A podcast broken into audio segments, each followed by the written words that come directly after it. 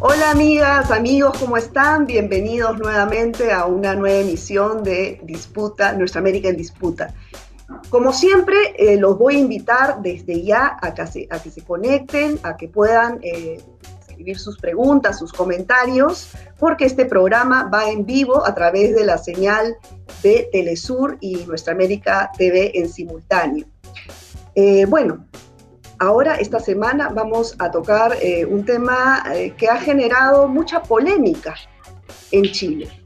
Y es que a unas semanas de celebrarse las elecciones, no solamente para presidentes regionales, sino también autoridades locales, también se va a celebrar, se van a elegir a los 151 miembros que van a integrar la Asamblea Constituyente, la cual redactará la nueva constitución para el hermano pueblo de Chile. Ahora, unas semanas antes de esto, el presidente Sebastián Piñera pone en agenda del Senado, con carácter de urgencia, el aprobar el TPP-11. ¿Qué significa esto para el pueblo chileno? En una nueva constitución se podrá revisar este tratado o, digamos, eh, que queda totalmente blindado frente a las próximas normas y leyes en Chile. Para mira, hay muchas interrogantes respecto de esto. Entonces, para conversar sobre este tema y para esclarecer todas estas interrogantes, nos acompaña Esteban Silva. Él es sociólogo, activista, eh, presidente de Fundación Constituyente 21, además integrante de Chile sin TLC y Unidad Social de Chile. Muchas gracias, Esteban, por acompañarnos. ¿Cómo estás, Verónica? Muchas gracias por esta invitación. Eh, bueno, eh, para empezar, el gobierno de Piñera volvió a poner en agenda y además, eh, por el carácter de suma urgencia, en la agenda del Congreso, del Senado, el aprobar el TPP-11. ¿Qué implicancias tiene esto y por qué insiste, pese a las constantes manifestaciones en la calle que hemos visto del pueblo chileno en contra de este tratado internacional. Bueno, primero decir que este tratado, que es un tratado de libre comercio, un macro tratado de libre comercio, entre comillas, de libre comercio, eh, conocido como Tratado Transpacífico 11 hoy día, ¿no? Eh, una vez que fue, eh, que primero que fue negociado a espaldas en secreto, prácticamente todos los países que son eh, suscriptores, los gobiernos que lo suscribieron, a espalda de los pueblos, de sus organizaciones, de la sociedad civil, y por lo tanto estamos hablando de un tratado ¿no?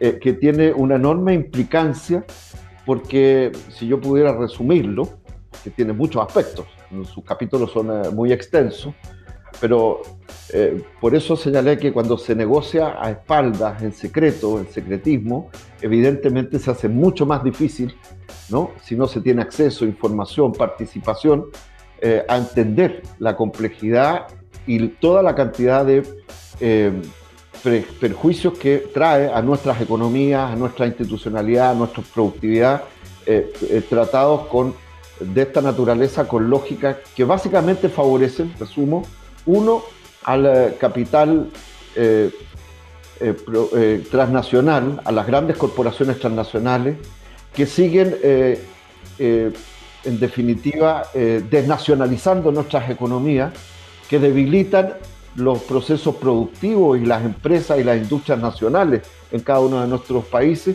y que están basados también en una desregulación, en la privatización de nuestros bienes comunes y eso significa además pérdida de empleo muchas veces, a pesar que se grime que con estos tratados se generan mayores empleos, eh, y esto no es así eh, en muchas áreas eh, que cubre el TPP-11. Entonces, en primer lugar, Chile, y volviendo a tu pregunta, Chile es un país que tiene una economía muy desregularizada, liberalizada, ¿no? privatizada, con un alto nivel de concentración económica en los grupos económicos, en los bancos, en la financiera. De hecho, tiene eh, su propio sistema eh, de administración de fondos de pensiones, de pensiones eh, es, privado, ¿no? de capitalización individual a través de las AFP, que también se ven beneficiadas, ojo, con tratados de esta naturaleza.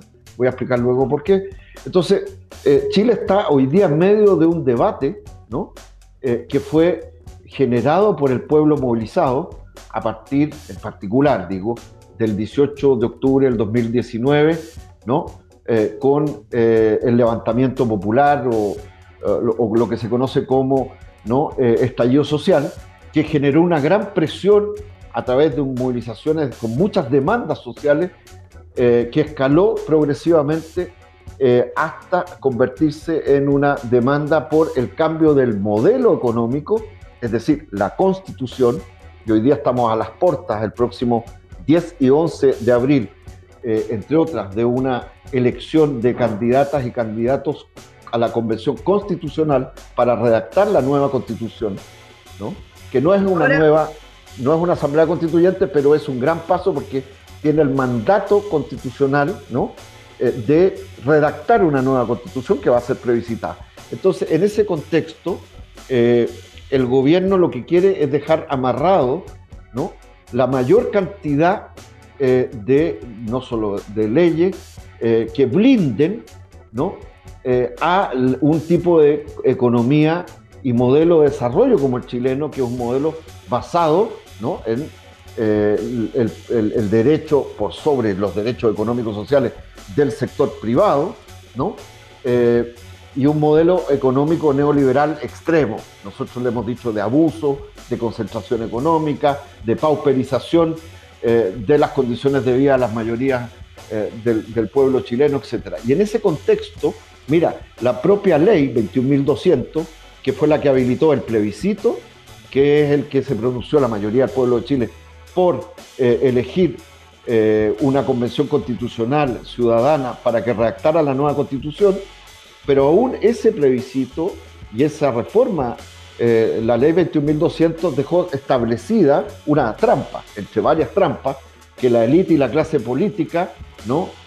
Eh, interpeladas por el pueblo movilizado, se vieron obligados a abrir el debate del cambio de la constitución. En Chile no ha habido asamblea constituyente nunca, eh, en Chile no ha habido un proceso democrático para cambiar la constitución. La constitución sigue eh, siendo la constitución que impuso la dictadura cívico-militar de Pinochet, con después reformas todas menores que no cambiaron el carácter de un Estado subsidiario eh, y el carácter del peso casi omnímodo que tiene el sector privado, la propiedad privada, la concentración económica por sobre los derechos económicos y sociales del pueblo trabajador chileno, es decir, de la mayoría ciudadana chilena. Entonces, en ese sentido, esa ley estableció, fíjate, ¿no? que, sea inmodificable eh, los tratados, dice, de manera ambigua, pero los metió en un mismo paquete, los tratados que a la época, hasta hoy,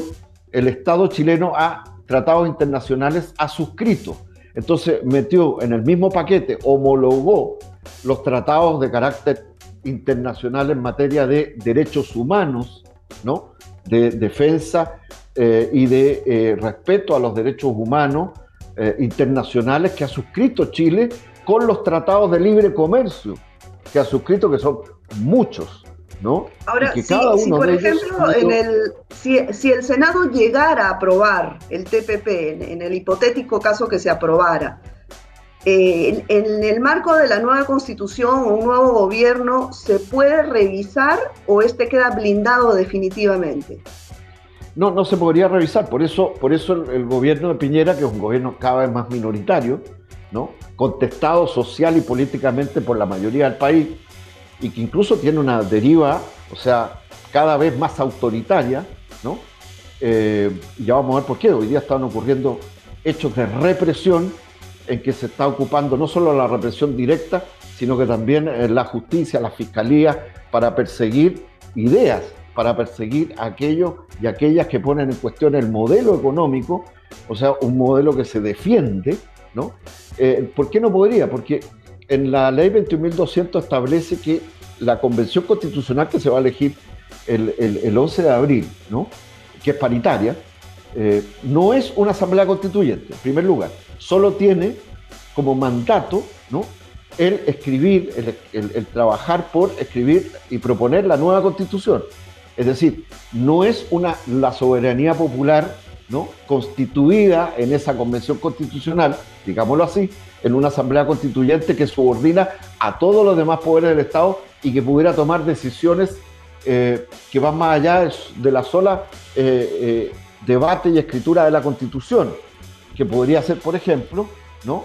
que una asamblea constitucional democráticamente, donde está la soberanía originaria del pueblo chileno, tomara decisiones de revisar todos los tratados de libre comercio que entran en cuestión, en contradicción con una nueva concepción democrática constitucional de defensa de los derechos económicos y sociales, no solo defensa, de ejercicio pleno real de los derechos económicos y sociales del pueblo trabajador chileno, ¿no? Eh, de recuperación de nuestros bienes comunes de, en materia de la soberanía eh, económica de Chile, estoy hablando, eh, somos un país que tiene cobre, que tiene litio, y que se ha ido desnacionalizando, por ejemplo, el caso del cobre chileno, la producción. déjame entender un poco, esta convención constitucional que, que, se va a elegir el próximo 11 de abril, ¿va a funcionar en paralelo al Parlamento tradicional y solamente con la función de redactar la nueva constitución? Exacto, esa es la Cuéntame un poco cómo va a ser esta, esta dinámica, cuánto tiempo va a durar, tienen un límite, van a presentar... Sí. ¿Cómo no? Te quiero decir que esa es la trampa eh, que ante la presión popular de, los movimientos sociales, de las organizaciones ciudadanas chilenas, de las fuerzas populares transformadoras o críticas para buscar un cambio, una refundación, ¿no? No solo de la institucionalidad, sino que del modelo económico de acumulación, de desarrollo chileno, eh, de un capitalismo salvaje como el que ha sido hasta ahora, ¿no? Eh, el Congreso con honrosas excepciones, porque hubo algunos eh, parlamentarios de algunos partidos que se opusieron, pero fue una minoría, de manera transversal bajo la iniciativa del gobierno de, Piñera y bajo el chantaje, porque incluso el gobierno de Piñera eh, presionó a muchos de estos parlamentarios que cedieron lamentablemente, eh, opositores, un sector. Hay otros que están por, por mantener el modelo aunque se digan opositores, entonces eso no es necesario presionarlo, y llegaron a un acuerdo y por tanto escamotearon la, convocatoria eh, a un plebiscito que, le preguntara a las y los chilenos sobre una asamblea constituyente, sino que definieron de manera más restringida que eh, una convención constitucional que se eligiera democráticamente, que después además se establecieron las condiciones en que eh, se, sería elegida, es decir, paritaria, escaños reservados para pueblos indígenas, pero igual con muchas limitaciones, te quiero decir. Lamentablemente el, tiempo es corto, no quiero extenderme sobre eso porque igual es con limitaciones la forma en que se va a elegir la Convención Constitucional. Tiene como mandato solo y exclusivamente ¿no? el eh, discutir y redactar la propuesta de la nueva Constitución. Es decir, no, no representa ningún otro aspecto de la soberanía popular chilena.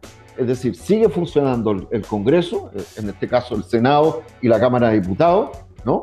que es, sencillamente impresentable e incoherente. ¿no? Incluso, como sabes, eh, la propia eh, convocatoria a las elecciones, luego de validado el plebiscito en octubre, ¿no? que se pronunció mayoritariamente el pueblo chileno, es, se va a realizar justo con otros comicios. O sea, ni siquiera es una elección por la importancia histórica, eh, eh, política, institucional que tiene una nueva constitución y elegir a las personas que redactarían una nueva constitución, ni siquiera es una elección en sí misma única, sino que la metieron en el mismo paquete, ¿no? Por lo tanto, en la ley electoral eh, y con la, con la ley de partidos políticos. No crea, eso no crea confusión en el electorado porque este, están presentando los candidatos regionales, locales, además estos 155 que están eh, también participando para ser elegidos. ¿Cómo, cómo es eh, el panorama electoral? ¿Cómo se ven las encuestas? ¿Qué preferencias hay del electorado? ¿Cómo, ¿cómo estamos a tres semanas? Como efectivamente eso crea mucha confusión, porque vamos a elegir gobernadoras o gobernadores regionales por primera vez, que es una figura nueva, ¿no? Eh, digamos que son presidentes de regiones, en el caso de, Perú o en el caso de otras eh, eh, estructuras administrativas de Estado en, otros países, ¿no? por primera vez, porque en Chile nunca existió esa figura, los presidentes de regiones o presidentas, que se llama intendente, eh, eran eh, designados por el Ejecutivo, es decir, por la presidencia de la República, en el caso chileno. Y además está la elección de alcaldesas o alcaldes ¿no? y consejos municipales. Y junto con eso, además, las y los candidatos a la Convención Constitucional, que además hay una, una elección simultánea, que es parte, ¿no? Que es que hay un eh, padrón, aparte del padrón nacional del, del AILO electores, un padrón especial eh, de pueblos originarios. Eh, sobre la base de esos 55 convencionales, hay una cantidad de, de, de, personas representantes de pueblos originarios, ¿no? que al mismo tiempo, unas son listas, ¿no? que sean de partido o listas de movimientos independientes, y otros son elecciones uninominales, en el caso de eh, los y las representantes de pueblos originarios, porque en algunas comunas se elige, en algunos distritos, que son un conjunto de comunas, se elige una persona. Y además a eso hay que aplicarle, ¿no? Eh, la es decir, cuando, cuando el ciudadano entra a sufragar, ¿cuántas eh, balotas tiene que, que marcar? ¿La tres? Sí, pues la y, con, eh, además con números. Municipios, mira, municipios que son uninominales, el caso de candidatos y candidatas a alcaldes o alcaldesas, eh, concejales o concejalas, y además después por el distrito, ¿no?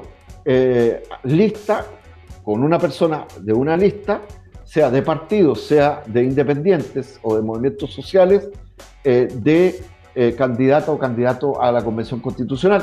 Y además de eso, en el caso de las personas que sean parte del padrón de pueblos originarios, eh, va a votar por un o una candidata eh, de, a los pueblos originarios, a los escaños reservados en la Convención Constitucional. Entonces estamos hablando de eso, eso es uno. Segundo, no hubo una reforma constitucional a la ley electoral que hubiese permitido que las, listas de independientes o de movimientos sociales pudieran pactar con partidos políticos.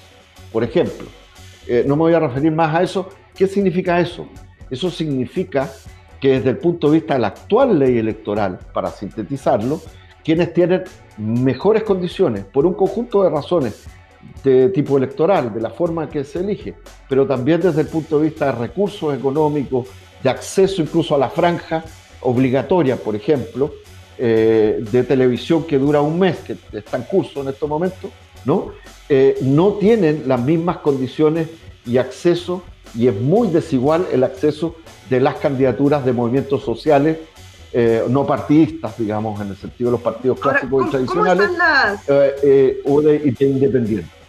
¿Cómo están las, las tendencias en las encuestas? ¿Cómo está el mapa geopolítico nacional?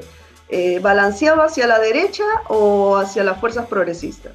¿Cómo lo ves? Yo creo que el mapa, el mapa, el mapa en la calle, si tú me, antes de ir a eso, el mapa en la calle, en las organizaciones, en los territorios, a lo largo y ancho de Chile, es claramente un mapa mayoritariamente eh, progresista en el sentido de que hay un grueso de posiciones y de, percepción y de anhelo de la ciudadanía por un cambio respecto al modelo neoliberal actual chileno extremo, primero, por recuperar derechos económicos y sociales en todos los planos, pensiones, eh, derecho a la vivienda, eh, salud, eh, etcétera, etcétera, para, para no... y también en la necesidad de que Chile se constituya y se asuma como un Estado plurinacional y pluricultural, y que no siga negando ¿no? el Estado, en un sentido estructural, el tema eh, de los pueblos originarios chilenos y particularmente del pueblo de la nación mapuche, por señalar un aspecto. Entonces, sí, la calle, la organización, la movilización, a pesar del COVID-19, eh, que ha sido además muy manipulado por el actual gobierno de Piñera con estados de catástrofes para más que encarar bien, porque lo ha hecho de manera bastante desastrosa desde el punto de vista lo menos eh, de lo que fue el año 2020 hasta aquí, más allá del tema de la vacunación, eh, que es otro tema eh, que está vinculado, pero no es lo mismo, pero que ha utilizado en definitiva ¿no? los estados de excepción, como el estado de catástrofe, para el control institucional, político, más que para encarar de, bien, de buena forma la pandemia con una lógica ¿no? de asistencia al conjunto de los chilenos y a los sectores que están más golpeados por la pandemia. Ahora, esto que tú crees que, que, estás describiendo, eh, lo que se siente en la calle, eh, ¿crees que se va a reflejar el 11 de abril, el día de la votación? O sea, ¿qué, integrantes de esta convención constitucional vamos a tener? Porque depende de estos 151 personas elegidas, cómo se va a diseñar la nueva constitución, ¿no? Sí, ahora, yo, yo quiero decirte una cosa. En mi opinión, claro, o sea, yo digo, la calle, el territorio, eh, socialmente es mayoritariamente en favor del cambio, no solo de la constitución, sino que una constitución que garantice derechos, ¿no? que termine con esta concepción de Estado subsidiario, que permita la recuperación de nuestra soberanía económica eh, e institucional como pueblo, desde el punto de vista de la soberanía popular, por resumirlo muy grosso modo. Eh, en ese sentido, eh, eso es una cosa, pero otra cosa es la institucionalidad eh, que le abrió paso y curso a incluso a esta convocatoria el, sistema electoral. Va a haber que refundar el Estado, pero también el sistema de partidos políticos y la ley electoral, la relación entre la ciudadanía y los partidos y la relación con el Estado. Y en ese sentido, el problema, uno de los problemas que ponen un punto de interrogación, ¿no? En definitiva, es que si ese, esa mayoría que llegó casi hasta un 80% en el, eh, en el pasado plebiscito en favor del cambio de la constitución y que fuera electo de una manera democrática a través de una convención constitucional, va a expresarse, ¿no? porque también se le puso una trampa, que es el tema de los tercios, ¿no? para aprobar normas constitucionales o textos constitucionales que son estratégicos, en definitiva. ¿no? Eh, porque la derecha puede quedar sobre representada. Los partidos del gobierno, los partidos del orden neoliberal, eh, los partidos eh, y las fuerzas conservadoras pudieran quedar sobre representadas, porque como no se hizo una reforma a la ley electoral, por ejemplo, lo que te mencionaba hace un momento atrás, lamentablemente las fuerzas opositoras, transformadoras, antineoliberales, opositoras desde las moderadas, menos que están menos por cambios más sistémicos hasta las fuerzas que están por cambios más de fondo, más estructurales, eh, políticos, culturales, institucionales y económicos, eh, están dispersas. Por ejemplo. O sea, ¿no están participando, me quieres decir? No, no, están. No, están participando. Pero si están participando y la gente vota por ellas, ¿por qué no puede haber una representación más este, significativa? A ver, por, el sistema, el sistema electoral eh, Hunt, no, no, y, por las condiciones eh, electorales, evidentemente, ¿no? y las condiciones institucionales. Es que, tendría que hacer un análisis que es un poquito más largo, pero no quiero. Eh, tendría que. Es cierto lo que tú señalas, que el nivel de conciencia, al nivel de acceso a la información, de conciencia, de movilización, debería ser que una mayoría ciudadana votara por las y los candidatos constitucionales a la constitución que eh, expresaran este cambio, más radical en el sentido raíz, más transformador, ¿sí?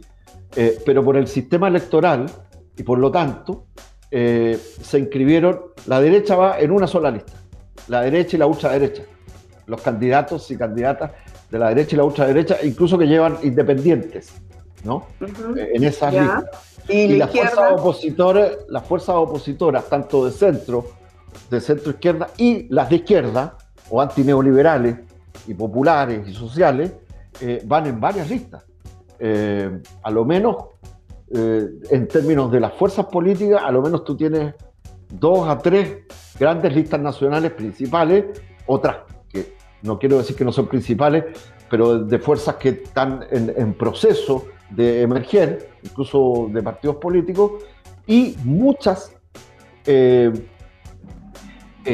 listas eh, de movimientos sociales e independientes de izquierda social o antineoliberales eh, que no van en esas listas.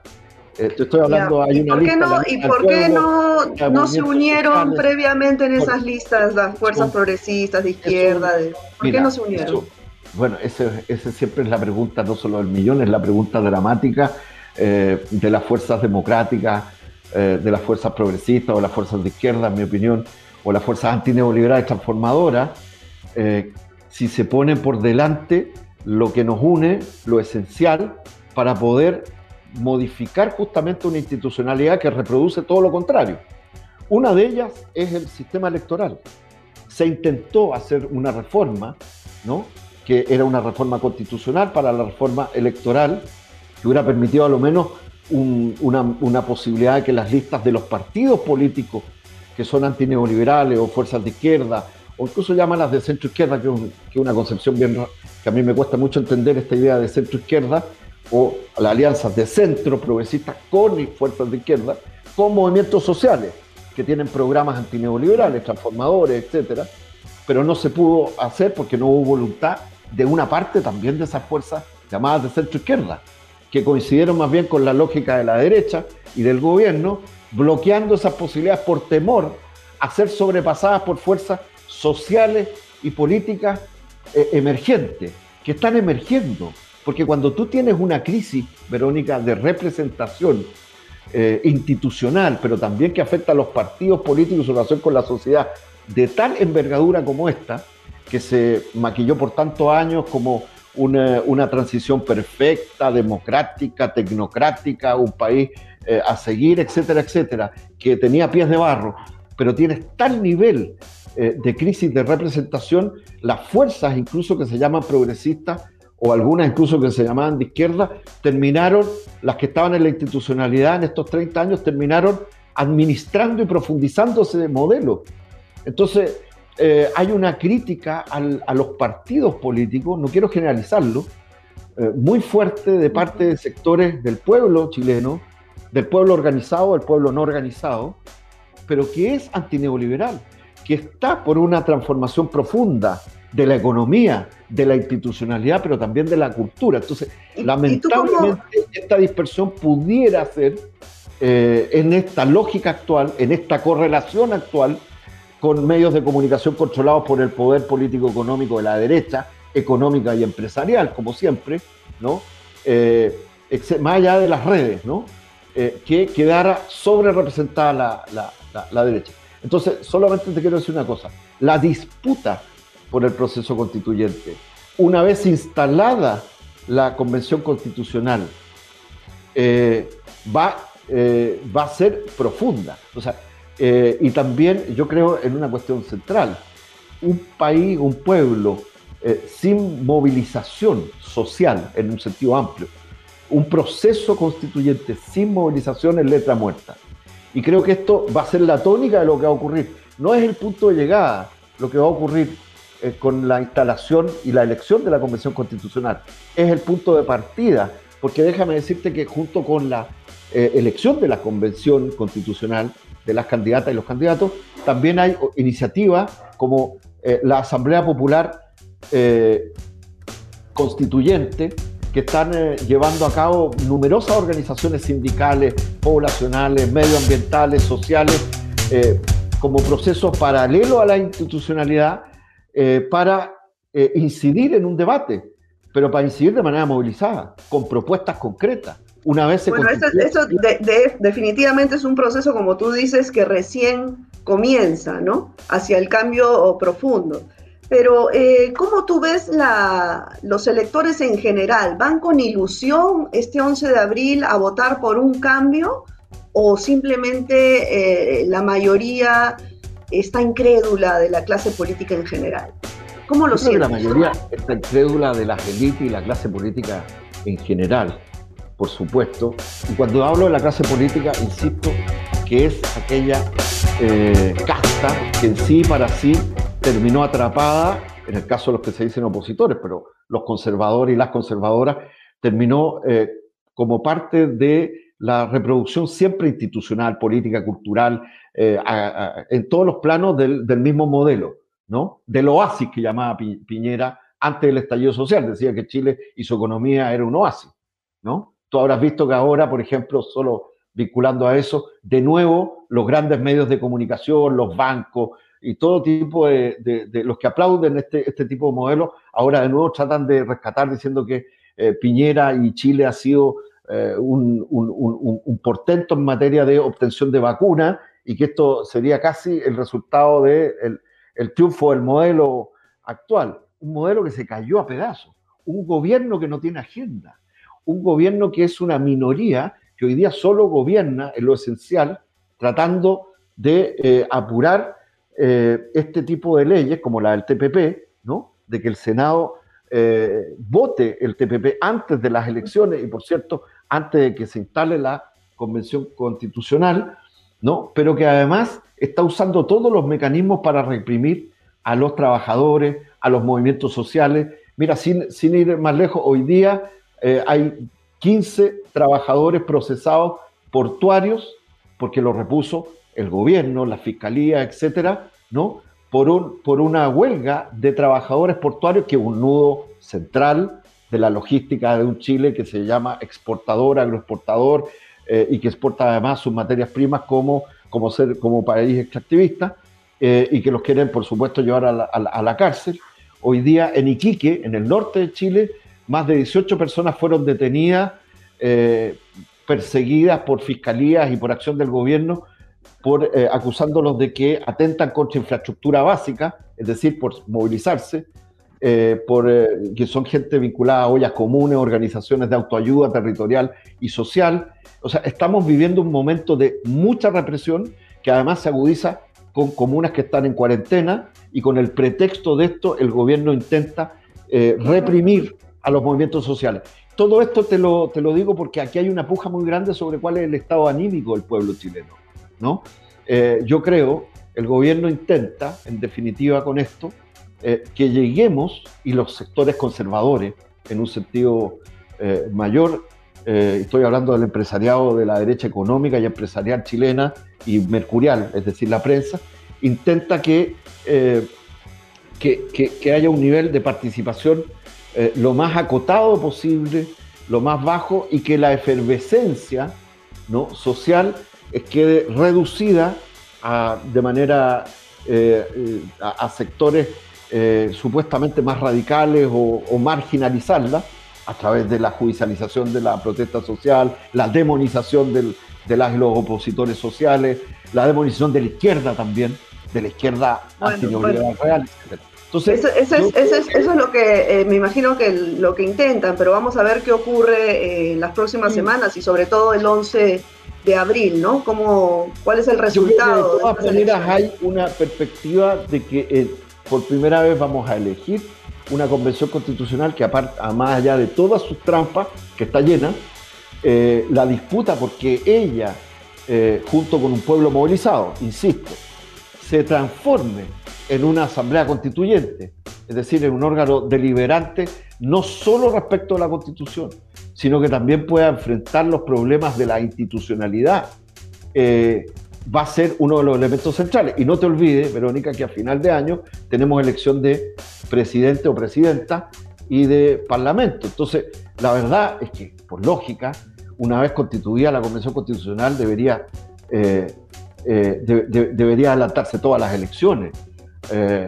O eh, en definitiva se deberían hacer una vez que se concluya la propuesta constitucional y sea ratificada por el pueblo. Entonces, se trata de superponer una institucionalidad que se defiende para poder seguir reproduciendo un modelo económico que está en crisis y profundamente cuestionado eh, por el pueblo chileno.